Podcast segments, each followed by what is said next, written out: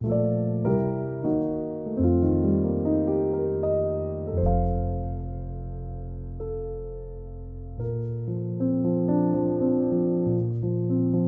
位听众，大家好，欢迎来到慢读漫谈。今天在现场的除了我慈济大学的彭荣邦之外呢，还有其他两位老师，你们要不要自我介绍？大家好，我是政治大学的李维伦。大家好，我是东华大学翁世恒。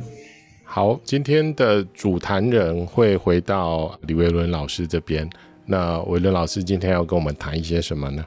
有一个词一直就是呃萦绕在我的这个最近的一些想法、写作啦，或者做一些事情，甚至是在我们发展的这个心理治疗方法哈，就是意识状态，嗯哼，就是存在状态。The state of consciousness is a state of existence or the state of being 啊，就是存在状态啦。嘿，所以我今天就来跟大家谈一谈这件事情好了。那为什么要这样子谈，或者这个问题性在哪边呢？哈，那它有两个问题性，一个是比较学术脉络的，一个是比较我们在实务工作上，我指的是这个心理治疗实务工作上的脉络了。哈，就是我们谈到意识，哈，我们通常会想，就是说，诶，你在是我们的想法，我们在想什么嘛？啊，我的意识哈，可能各位也会想，诶，我现在在想什么？哦，那你不知道我在想什么？那你在想什么？我也不知道你在想什么。啊，也就是说，我们一直会想，这个意识是内在的，哦，然后你有你的意识，哈，你会意识到什么东西？但是那个是看不到的，内在的。那在心理治疗上的话，或者我们一般日常生活上，我们就会有这样子的想法嘛，就是说，哦，我不知道你心里在想什么，哦，你你你有你的意识状态，你。对这事情有什么意识，我并不知道。那在心理治疗里面，个案他怎么意识到事情，或者说他怎么意识到现在在治疗里面发生的事情？哎，我们好像不知道哦，会是这个样子，哦，是这样子。那所以我们会说同理啊，我们要想办法去同理。那基本上同理就有点像猜的嘛，哈，我们去猜猜看，哦，他在想什么这样子。但是呢，如果意识状态就是存在状态。这个人在你面前出现了，他存在在这里，这个状态就是他的意识状态，就是他如何经验这世界，或者他如何在这个世界当中，就是他的意识范围。那其实意识就是在外面的啊，就是在显现在外的，在他的一举一动，他的话语，啊，他的穿着。哦，这些可见的东西之中，也就是说，其实我们是可以看得到的哦，是这样子的。那么，当然，呃，我在我自己发展的心理治疗方法，存在证明治疗，有提了一个意识三重构的模型，就是在讲这件事情，就是说，意识是在外的哦，意识是一个把我们人哦，或者这个有机体跟环境整合起来的一个方式哈。我记得我们上次跟那个卓君在聊的时候，有谈到一个叫做 affordance 哦，一个 Gibson 的一个概念哈，嗯，就是说比较是生态心理学这样的概念哈。那我我那时候把它翻成可可为性，对对，我把它翻成可为性，那是什么意思啊？譬如说，一只山猫要跳过一个山涧哦，这个这个有一个有一个山沟，它必须同时，它不是只是知觉这个山沟的长度，它必须同时。把环境，就是当天的可能风向啊、湿度啦、啊，它的肌肉的强度啊，跟这个山沟的距离，整个做的一个完整的组织，他才知道他可以跳过，或跳不过。这个组织不见得是绝对是对的，搞不好跳不过。不过 anyway，他一定要做这个动作嘛。也就是说，我们在知觉事情的时候，不是只是对于那个事情的在你的视网膜上的投影的一个。解答解读而已哈，它是一个综合的，把环境跟你自己组织起来的。那这个就是意识，好，意识状态就是你的存在状态。那这个有什么好处呢？那也很，那就很简单了，就是说我们要改变一个人的想法，就是改变他的存在状态，好，或者我们怎怎么样从改变它的外在，我们看得到的东西，就可以改变它的存在状态，好，改变它的意识状态。就大概是这样子的一个想法了哈，那这样子的一个想法当然是非常现象学了，也就是说，所有的事情都是呈现的哦。那现象学说，我们要从呈现的东西开始。那我们把事情看作是内在的，那是一个我们这个内在跟外在的想法，是一个我们后来加上去的东西。好，其实我刚才讲说现象学这个对于这个意识是在外的这个想法哈，也不是一开始就这样哈。那因为呢，胡塞尔哈，大家都知道现象学哲学的这个创始人哈，他的现象学其实是这样，他说呢，因为呢，我们任何对世界的认识呢，都是要有人，哦，也就是要都是有人去意识到哦，这个或那个种种的外在的事物，所以呢，所有的认识呢，都必须包括人的认识作用在里面。好，他一一开始他讲这个讲法的时候。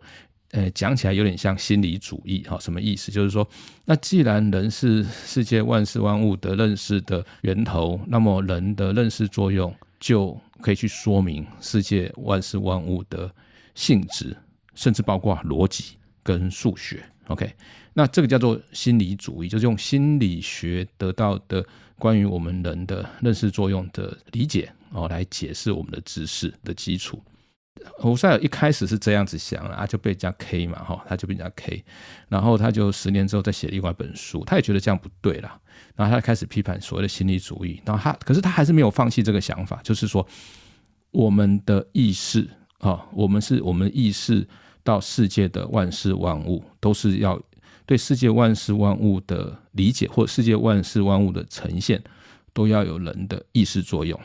只是说这时候的意识作用。不是那种经验事实啊，不是像呃，这个人是一个生物体，然后我们的大脑产生我们的意识，那我们大脑是根据一些生物这个生理的这个原则在运作哦，不是这样子啊，因为如果是这样子的话，这个意识就是生理运作的一种产生出来的现象。OK，好，那么当然我知道大家很多人会有这种想法了哈，不过这个我们以后再讲哈，好。那所以他要的是说，哎，这个意识的作用不是指这个，哦，因为这个呢有一个问题，因为它事实上已经绕道了，它绕到自然科学对人作为一种生物体的看法，哦，来理解这个人的心理作用。哦，他说我们不能这样绕道，因为那一个想法就是人的心理作用是奠基于生理作用，这是一个人的认识的结果，你不能来当做人的认识的基础。他要的是我们在认识的当下，我们在意识的当下，那个意识作用的一个所谓的普遍跟根本的形式，就是你在看这幅画，跟我在看这幅画，虽然我们两个可能会有不同的印象，但是我们都有一个相同的意识的一个作用结构在里面。哦，它就叫这个意识结构叫做意向性，就是意识总是。对于某事某物的这个意识，OK，好，那这个胡塞尔说，我们怎么认识这个意识的意向性呢？就是说，我们把外在事物的实存哦，就是有东西真正在那里这件事情呢，先把它悬搁起来，就是先存而不论，然后我们就会回到我们的意识领域，我们就会发现发现我们的意识是如何运作，使得我们。把事情看成这样或那样，而这个不是心理作用哦，哦，这个是在心理作用之前。但是胡塞尔这样讲的时候，他还是用了一个字叫做 inner，就是我们的意识领域还是我们的内在领域哦，内在领域。OK，好，所以在胡塞尔那边一样，就是意识是一个内在领域，只是只是说，那你是说，哎，那这样子胡塞尔稍微懂哲学一点的。的朋友可能会说，那胡塞尔就跟这个呃笛卡尔一样嘛，好，就是回到人的最原初的认识的源头，就是我们的思想或意识，那我们就跟外在切断了关系，好，就是有这种心物二元论，啊，但当然胡塞尔不是这样，那不是这样的原因是说，他说，在我这个意识的领域里面，还是我不能够去否认的是，这是一个呃互为主体性的世界。就算在我的意识领域，我还是会出去认识到世界上的种种东西。那这样子其实哈，意思是什么？意思是说，你的意识范围，所谓的你的内在意识范围，就跟你活着这个周遭世界的范围是一致的。你知道意识总是关于某事某物的意识嘛？啊，某事某物就是你在你周遭世界中的某事某物嘛，对不对？啊，你不会有一个没有某事某物的意识嘛？啊，所以呢，你的意识呢，就是你的周遭世界范围。也就是说，所谓的内在意识领域，就是世界意识领域，就是生活世界的领域啊。所以这样子一搞了之后呢，我发觉说，我的方法是。意识状态就是你的在世存有的状态，就是你活在这个周遭世界之中的状态，因为它是同样的东西，它是同样的东西，它的它的范围是不二，好，是同一的。OK，好，那接下来有个更有趣的是，我讲到这里，我想到一个更有趣的东西，就是上礼拜不是翁士恒谈到那个空间性嘛，对不对？OK，好，也就是说意识，那你就想要意识状态，它不是我们刚才用那个。山猫要脱跳过三件的这个这个例子，你就知道这个意识是一个周遭世界的整体的一个组织状态，好，对不对？所以它是有，它是一个世界，然后它是一个 world，然后呢，它是有空间的。如果你的意识状态跟你的周遭世界的范围是一致的话，你怎么知道是你在建构这个世界，还是这个世界在建构你？上礼拜那个诗人讲的，说在心理治疗里面，其实是空间要去接应那个小孩子，对不对？也就是说，那个空间会去形构小孩子的意识状态，所以不是小孩子来形构这个意识状这个空间哦。好，那所以这个这个 reverse 这个有点可逆性哦。这个老实讲，我诶我我是有想过这件事情，不过我后来发觉，这个美容皇帝讲过这件事情。好，就是好，我再讲一遍哈。如果意识状态就是我们的存在状态，我们对意识所及，我们这个这个社这个世界很快乐，我周围现在压力很大，很不舒服，谁很讨厌，这是你意识所及的状态，就是你的存在状态，就是你活着的存在状态，两个是重叠的。OK，那好，就没有什么内在外在的分别。OK。好，那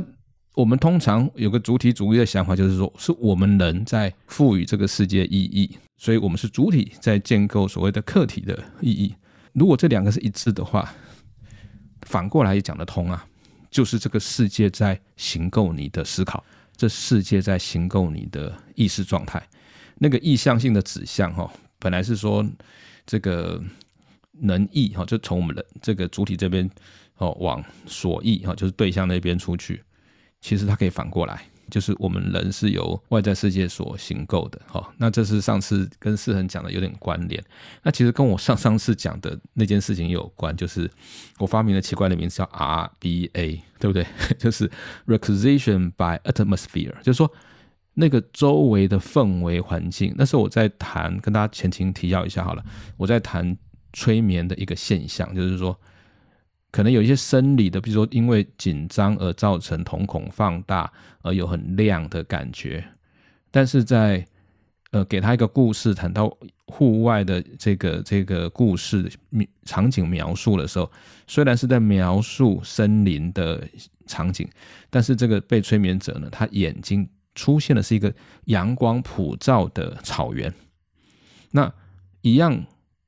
他这个阳光普照的草原呢，跟这个指导语中间的相似是在谈野外的这个气氛，但是呢，那个阳光普照呢跟森林不太一样，阳光普照很亮，就跟他眼睛前面因为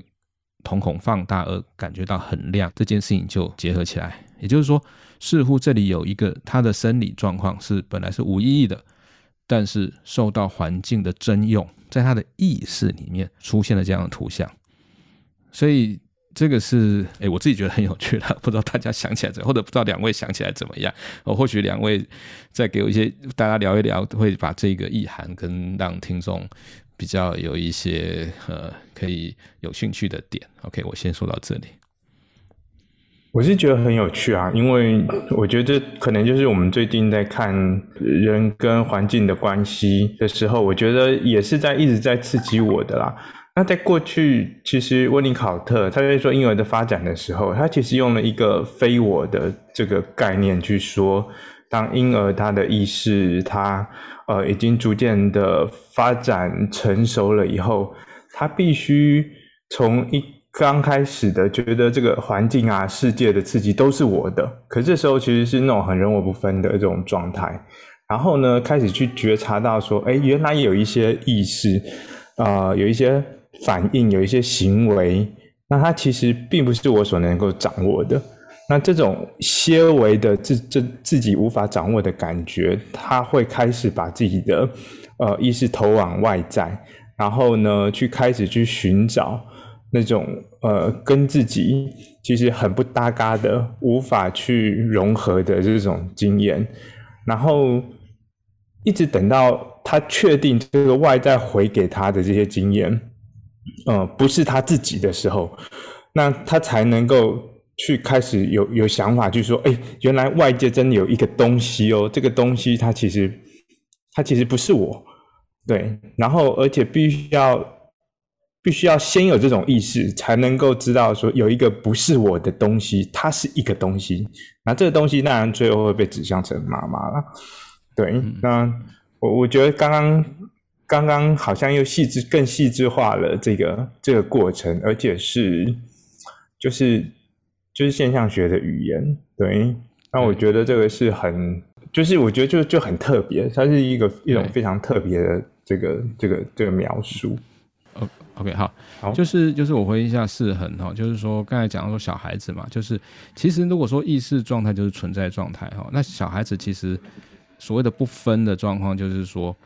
他就是他的环境嘛。老实讲，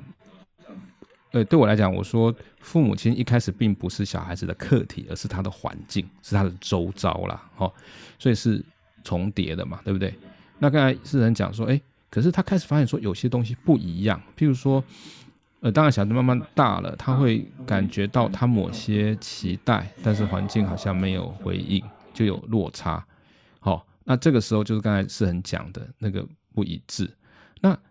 那，你大家可能会想说，诶，那那就不一致啦。那怎么刚才讲这个意识状态就是存在状态呢？其实，我想这边就开始，等到小孩就是要开始把这个不一致又变成他可以去完整经验到的，所以他的意识，他的意识状态就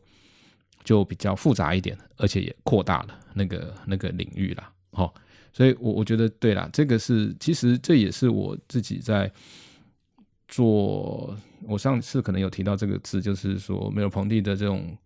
幼儿经验还原的时候，我也有观察到的现象，这样子。嘿，我我这边啊、呃、也可以提一点东西出来哦。不过切入的点不太一样，因为我这几年来大概就是想做情感经验的研究，所以大概是从情这边来的。嗯、那。嗯在中文里头，其实我一直觉得中文里头有一个字，其实非常有意思，就是“境”啊，境界的那个“境”。好，然后“境”其实呃，就我们一般的中文语义上使用，其实它不是那种真正的外在空间，对不对？我们会说啊、嗯嗯呃，这个图，哎，这个这这这个画，它是有意境的。然后我，然后我们会讲说，人是有。啊、呃，某一种不同的境界的，就是说，嗯、呃，他可能跟你处处在同样的一个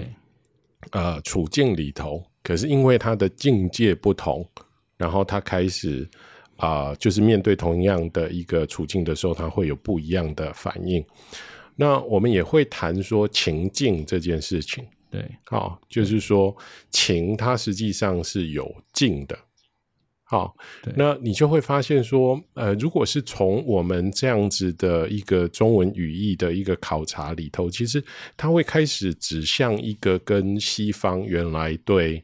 啊、呃、那种我们在科学心理学啦，特别是在科学心理学里面，它就是以那种生物的身体为基础所出现的那一种，包括情绪的概念啊、动机的概念，会非常的不一样。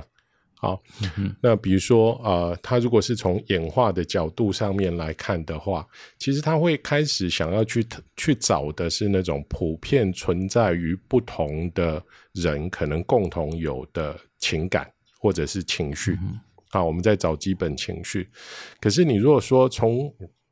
从那个中文的语义考察这边来的那一条，其实你你会发现说那，那那里头谈的情，就是跟静有关的情，其实是会呃细致的许多哈。那我目前大概是在这一块上面工作，嗯、同样也会出现一些关于那种空间性的考量啦，或者是环境的考量。嗯哼，对，刚才龙邦讲的，其实刚好可以让大家再分辨一下哈。刚才龙邦讲说，哎，我们同在一个地方，但是我们两我们的情境或者说我们感觉到的境不同，对不对？那这个讲法的时候，其实我们大概一般会这样子想：我们同在一个地方，所以这是客观的。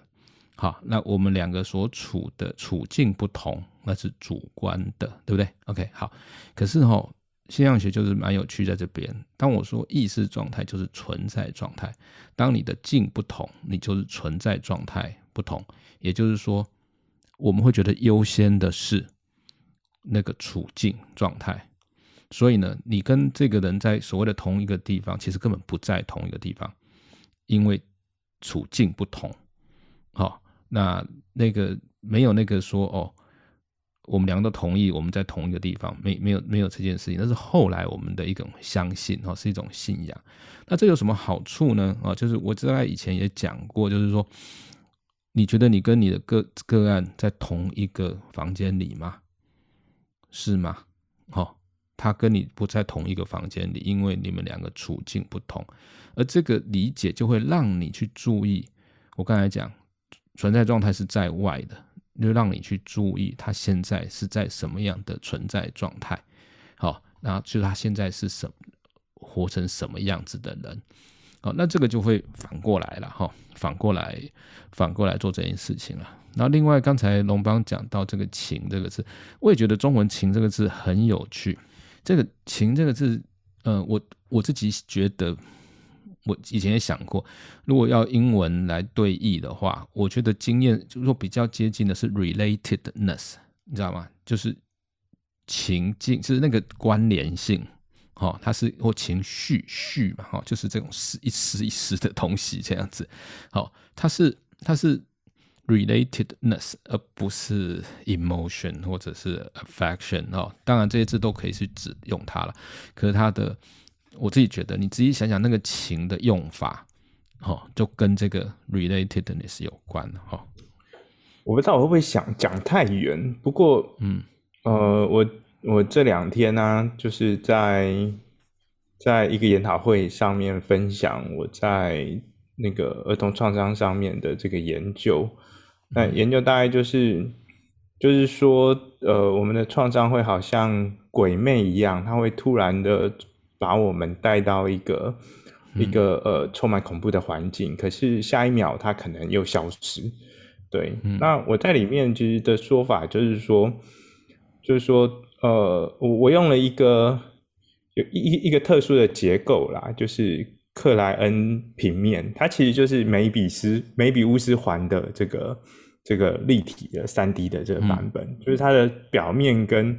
跟反面其实是可以互通的，这样。嗯，那我其实，在描述的时候，我其实就会说，它是一种，呃，它是一种我们可以感觉到有人在看我，嗯、对，但是其他的知觉经验不在，对。嗯、那那但是呢，呃，我们却知道，我们却感知到这个人的全体在我们的这个身边。的这种这种感觉，嗯、那如果说是在我们的这个呃治疗的处境的话，就会是呃，比如说我我我们可能被投射成一种呃迫害者的角色，对，那我们可能形成了某种迫害他的这种过去的知觉体验，尽管其他的这种知觉体验不是，对，嗯、但是呢，我们的确在现场形成了一种迫害的情境。嗯、那我当时的。就是我我那个研究里头的解释，就是说，我们如果我们用这个环境的这种正反两面。这个正面呢，可能就是我们的现实；那反面呢，可能就是他的这个过去的话。那他可能留下了他的某一些知这个这个迫害者的某一些知觉经验在现实当中，或者是呃某一些知觉现实在现在被叫出来了。但是其他的知觉经验呢，它在过去。可是，在这个经验者本身来说，他其实经验的是整，他不断经验的是创伤的正面跟反面，也就是这个不断流动的这个经验历史。那所以只要有这个知觉在这现实，呃，萌芽，就是他知觉了这部分的现实，类似就是他觉得他被某一种看了。被某一种看到了，嗯、对，那这个这个过去呢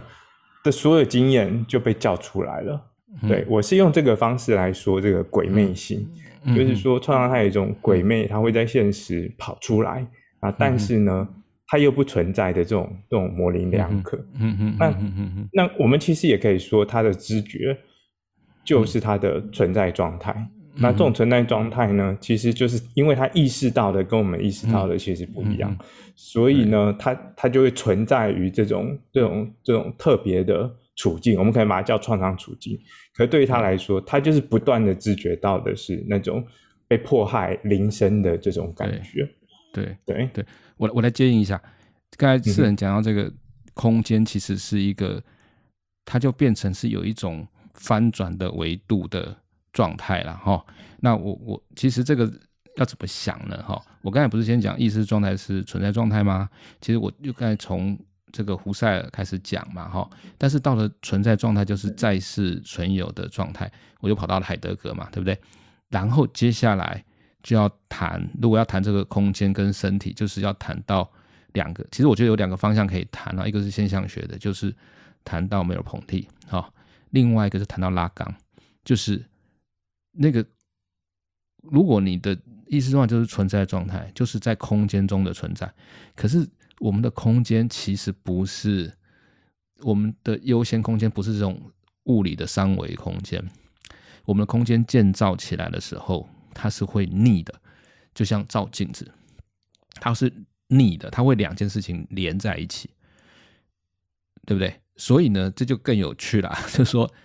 意识状态是存在状态。存在状态就是你在空间中的自身，而你的空间跟身体其实是可以，就是或者刚才世恒讲的，就是有上下层，好，或者是正反面，哦，先不管了，反正就就这样，好，那所以那然后你的意识状态当然就是这样子喽，哦，那我们作为治疗师的就会想办法从哪里去，然后从正面走到反面，对不对？然后再从反面再走出来，而不是只有在正面哈。我不知道这个拉缸的这部分，那个呃，龙邦有没有什么要要谈的？嘿，好，那关于维伦刚刚提的那个部分呢，我觉得如果要从拉缸的角度这边来，可能我会谈起来会有一点复杂哈。可是我想先从一个比较简单的啊、例子来回应啦，因为我觉得刚刚可能。比如说，包括世恒谈的、维伦谈的，都会有一点点，我觉得抽象度会稍微高一点。我讲一个昨天的例子好了，因为我昨天去那个三重社会福利中心，然后去帮他们做了一场演讲嘛。然后那个演讲的一开始其实是谈《好走》那本书。好，那《好走》那本书其实我没有很常谈。没有，通常都是人家要我谈，我才会谈。那当然有几个重要的原因啦，哈，就是第一个那本书其实啊。呃它本身是一本照顾的，对，它是一本太难的书哈。它是把临终照顾的过程跟整个修炼的过程结合起来谈的书，所以那本书我我我自己每一次在或者说呃有几次在带这个读书会的时候，我都会发现说到后端哦，后端他开始讲一些属于超个人呃心理学的部分，我都会觉得自己有一点力不从心啊，我可以。呃，确定我的文字的翻译是没有问题的，可是就是实际上要多谈一点这些，我都觉得有点困难。好，那另外一部分就是《好走》那本书跟我自己有比较 personal 的，好，比较个人性的关系，因为那本书是我最早开始翻译嘛，然后后来就是又交回到我手中。那交回到我手中的时候是余德惠老师啊，就是看我那个时候，我那时候的太太哈，那个廖立胜他过世的时候，那于老师觉得，哎，我那个时候。哎，这么难过的状况，大概也没有办法做别的事情，然后就是把那个书丢给我翻译。那，嗯，呃，或是说把那个最后的翻译统整起来，应该这样说，嗯，因为前面那个，嗯，呃，已经有别人做好啊，呃，就是比较大致上的东西。那，嗯，我在那个啊过，也也也就是说，这本书就是对我来说，它的那个那种啊。呃我们如果用比较分析的观点来讲，就是它的那种 association，就绝对不会只是学术上的，嗯、它其实还带着呃当时的各种的氛围。好，那也就是说，哎，我们一般可能会觉得说演讲，演讲可能就是说话而已嘛，你就是把一个主题这样讲出来。可是对我来说，那个其实是啊、呃，那个演讲本身会把我带到一个。不同的说话的位置，嗯嗯，也就是说，就是我可能是在这里演讲没有错。比如说，以我目前的状况，其实我小孩都长大了，那我又再婚了。那可是，在那一个演讲的状态，其实我要讲那个主题的时候，其实他是会把我拉到原来的那个，可能在感受着那个失去太太这件事情的那一个状态。好，那这个这个就就是。呃，就是很清楚的，其实有指向我刚刚提的那个问题哦，就是就是啊、呃，我们以为演讲可能就是说一个东西，可是我在讲这个主题的时候，它有可能把某一个跟这个情有关的境带回来，对，也把这个情有关的感带回来，然后甚至我可以说是把那个时候的某一个主体位置带出来。对，那我是在那个位置上面说话，所以就是有一点不太爱讲，可能是跟这个原因有关了哈。对，那因为总是总是会碰触到一些那个比较感伤的东西。那我就记得说，呃，演讲的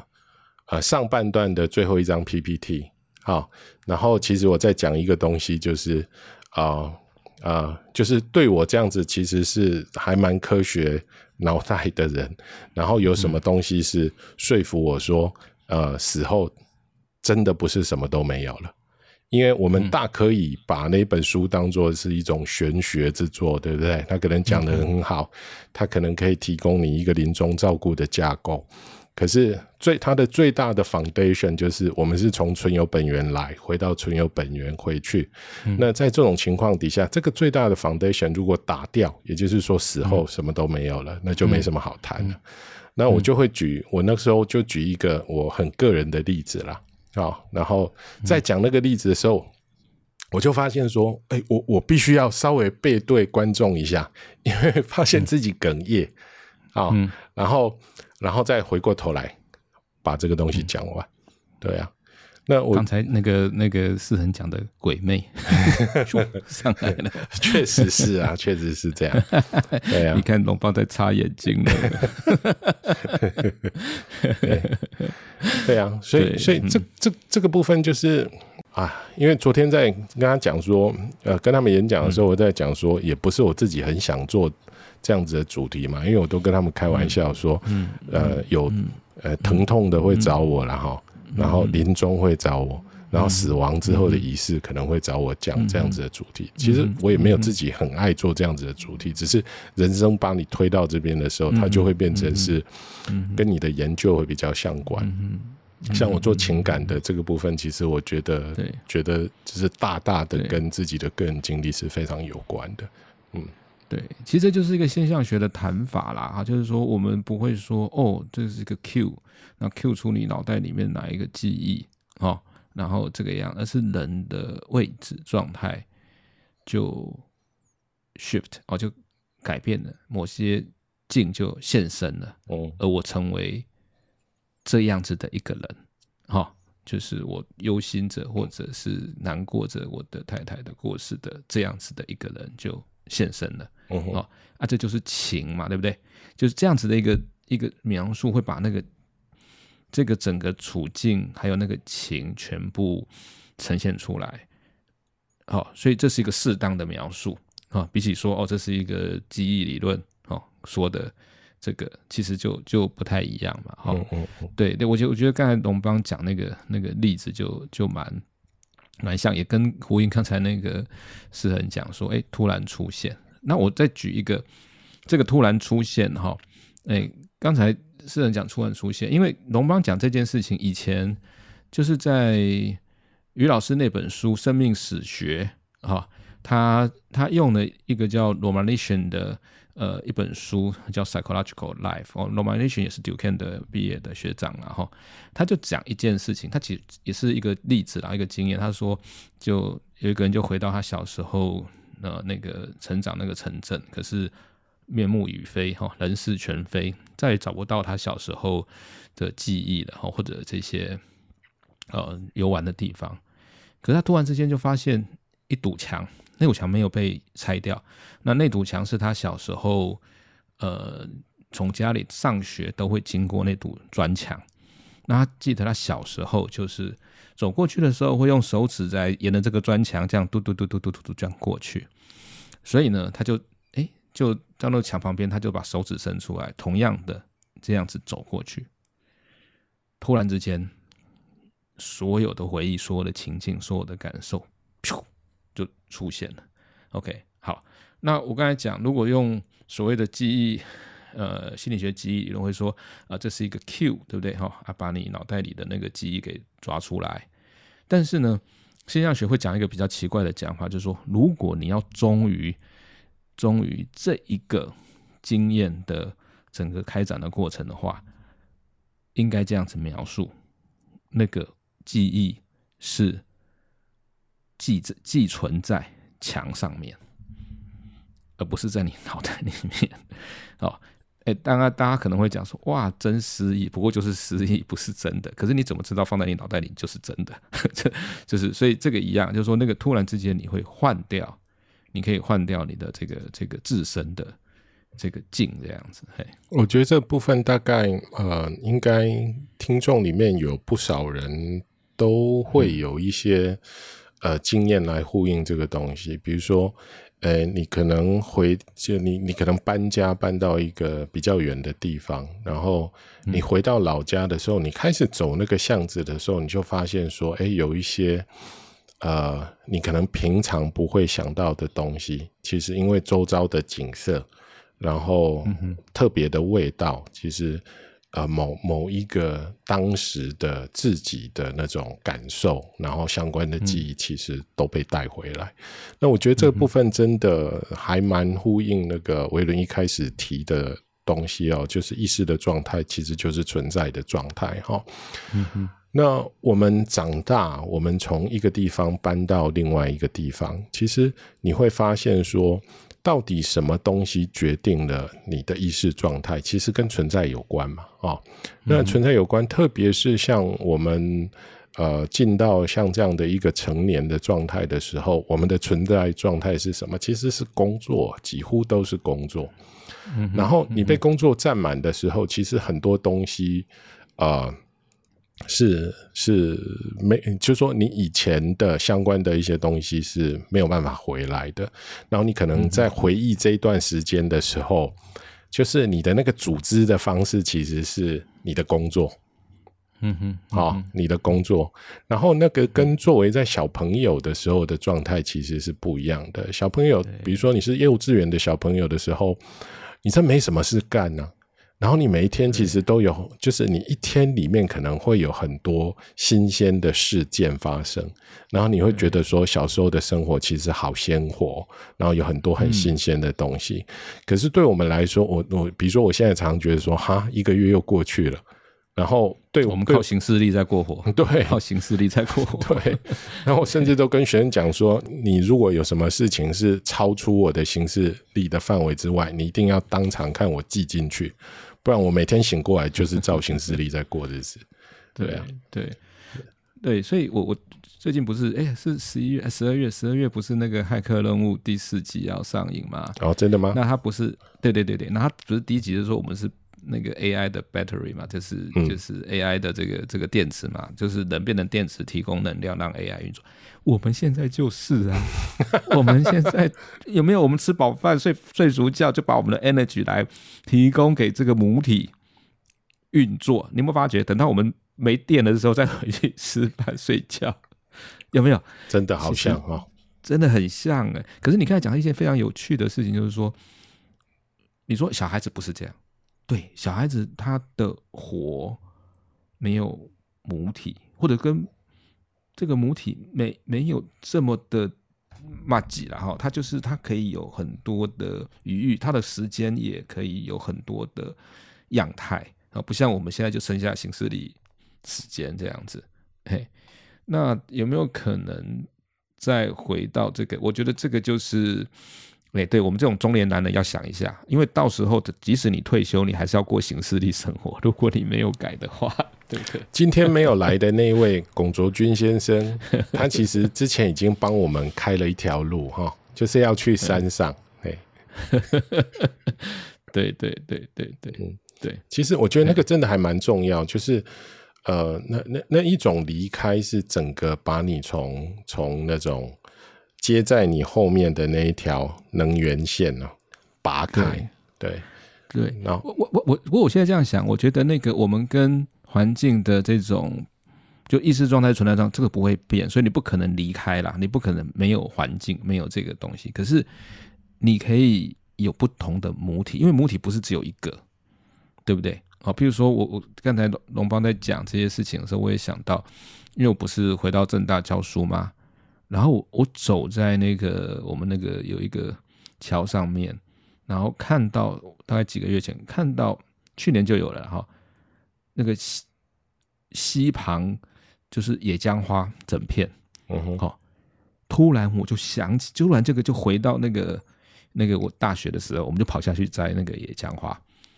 哦。那你看这个时刻，就是我要上，我要去走到教室上课，要去 fulfill 我的行事历对我的规定的时候，冒出了另外一个，好，冒出了另外一个我跟环境的关系，哎，或许我们需要这种东西啦，就是 就是一种突起初级，或者说过去的回忆，像是很讲的，如鬼魅般的上来，但是我们欢迎这种东西，这样子，嗯。对，我觉我我觉得，呃，我刚讲那个就是去演讲的例子，其实我我后面啊、呃、有想接一个东西是是啊、呃、跟我们做治疗有关哦，因为就像我们会说演讲不就是去说话而已吗？我们在做治疗的时候，其实我们也很常碰到别人说啊，你们不是就是在说话，然后就是在听人家说话而已，可是。说话在这个时候其实就有一种很特别的状况啊，就是呃，你其实让他说话哈，而不是说像是呃有一些资讯是我必须要得到的哈，那是一种问话方式嘛。我之前有用过这样子的方式，呃，去问过一个病人，结果就是因为他之前有那种被侦讯过的经验，所以整个。引发他那个那个觉得说我好像在那种质问他或者是审问他这样子的感觉，好，那你如果说让对方可以就是进到那个一种说话的状态，它其实是产生特定的情境的，回到某一个特定的主体位置的，那个其实啊，就是我们在治疗当中打开的空间，好，然后那个空间可能你外面的人看不到。啊，可是对于那个正在说话的人，其实他是在经历一个非常不一样的状况，因为别人让他说话的时候，可能没有办法让他进到那一个说话的位置，但是我们听话的方式其实是可以的。这就是刚才士恒讲的嘛，士恒刚才是用破坏我们治疗关系，突破了他的一个状态。可是就是让那个个案进入另外一个主体位置嘛，对不对？跟着治疗师的关联状态下进入另外一个位置。那所以，所以这个是就我我觉得的确是刚才龙邦讲的，而且其实龙邦刚才讲那个就是我觉得催眠在做的事情。嗯、所以我觉得催眠治疗就是心理治疗本身啊。嗯，就你刚才讲嘛，我用说话在说话过程中让那个人进入到另外一个主体位置，对不对？那么意思是说它的存在状态有个新的存在状态现身。那么我刚才讲，那它的意识状态也就跟着转到了这样子一个。新的新的可能性的状态里面，嗯哼，好、哦，而他在这个地方重新经验事情，那如果不在这个状态里面，你不太可能让他发生跟他之前不一样的经验，嘿，或者说是我们就直接改变，哎，其实催眠也包括是我们改变对于环境的这个知觉嘛，那或者是我们直接置入了一个环境，对，对，像。对，像那个怀旧的电影院啊，然后我们治疗呃，或者是我们延缓老人失智的时候，我们会把他们放到一个特别的空间去啊。对，对，那这些其实都让他们可以形成某种很特别的活在那那个那个历史现场的这个状态。对对对对对，所以这个就我我们的讲法就可以说明有一个实验，大家记不记得？有没有听过？就是说。把一组老人放在一个呃特别布置的是呃他们可能三十岁时候的年代的这个环境里面，电视打开就是播他们那个年代的年轻年代的电视啊，你报章杂志就是那个时代那个日期的，每天换报纸就是那个时候的报纸，然后发觉说，突然之间这一群老人的身体状况、活力状况就改变了。对不对？哦，所以你看，可能存在状态、意识状态，还包括你的生理状态，都可以跟环境是如此这般的交流，嗯哼，对吧？那那那，当然了，我在猜，离开那些老人离开这个情境，再回到现在的时候，他当然也会变了哈。但是这个至少让我们哎有一个 hint 啊，有一个有一个暗示说。那我们该让自己怎么活啦？对不对？嗯嗯，哦，有点这个样子的一个想法，这样子，哎，嗯，好啊。那我们今天要不要就用这个美丽的那个小故事做 ending？这样好不好？好，好啊，谢谢大家了。好喽，谢谢大家。谢谢大家。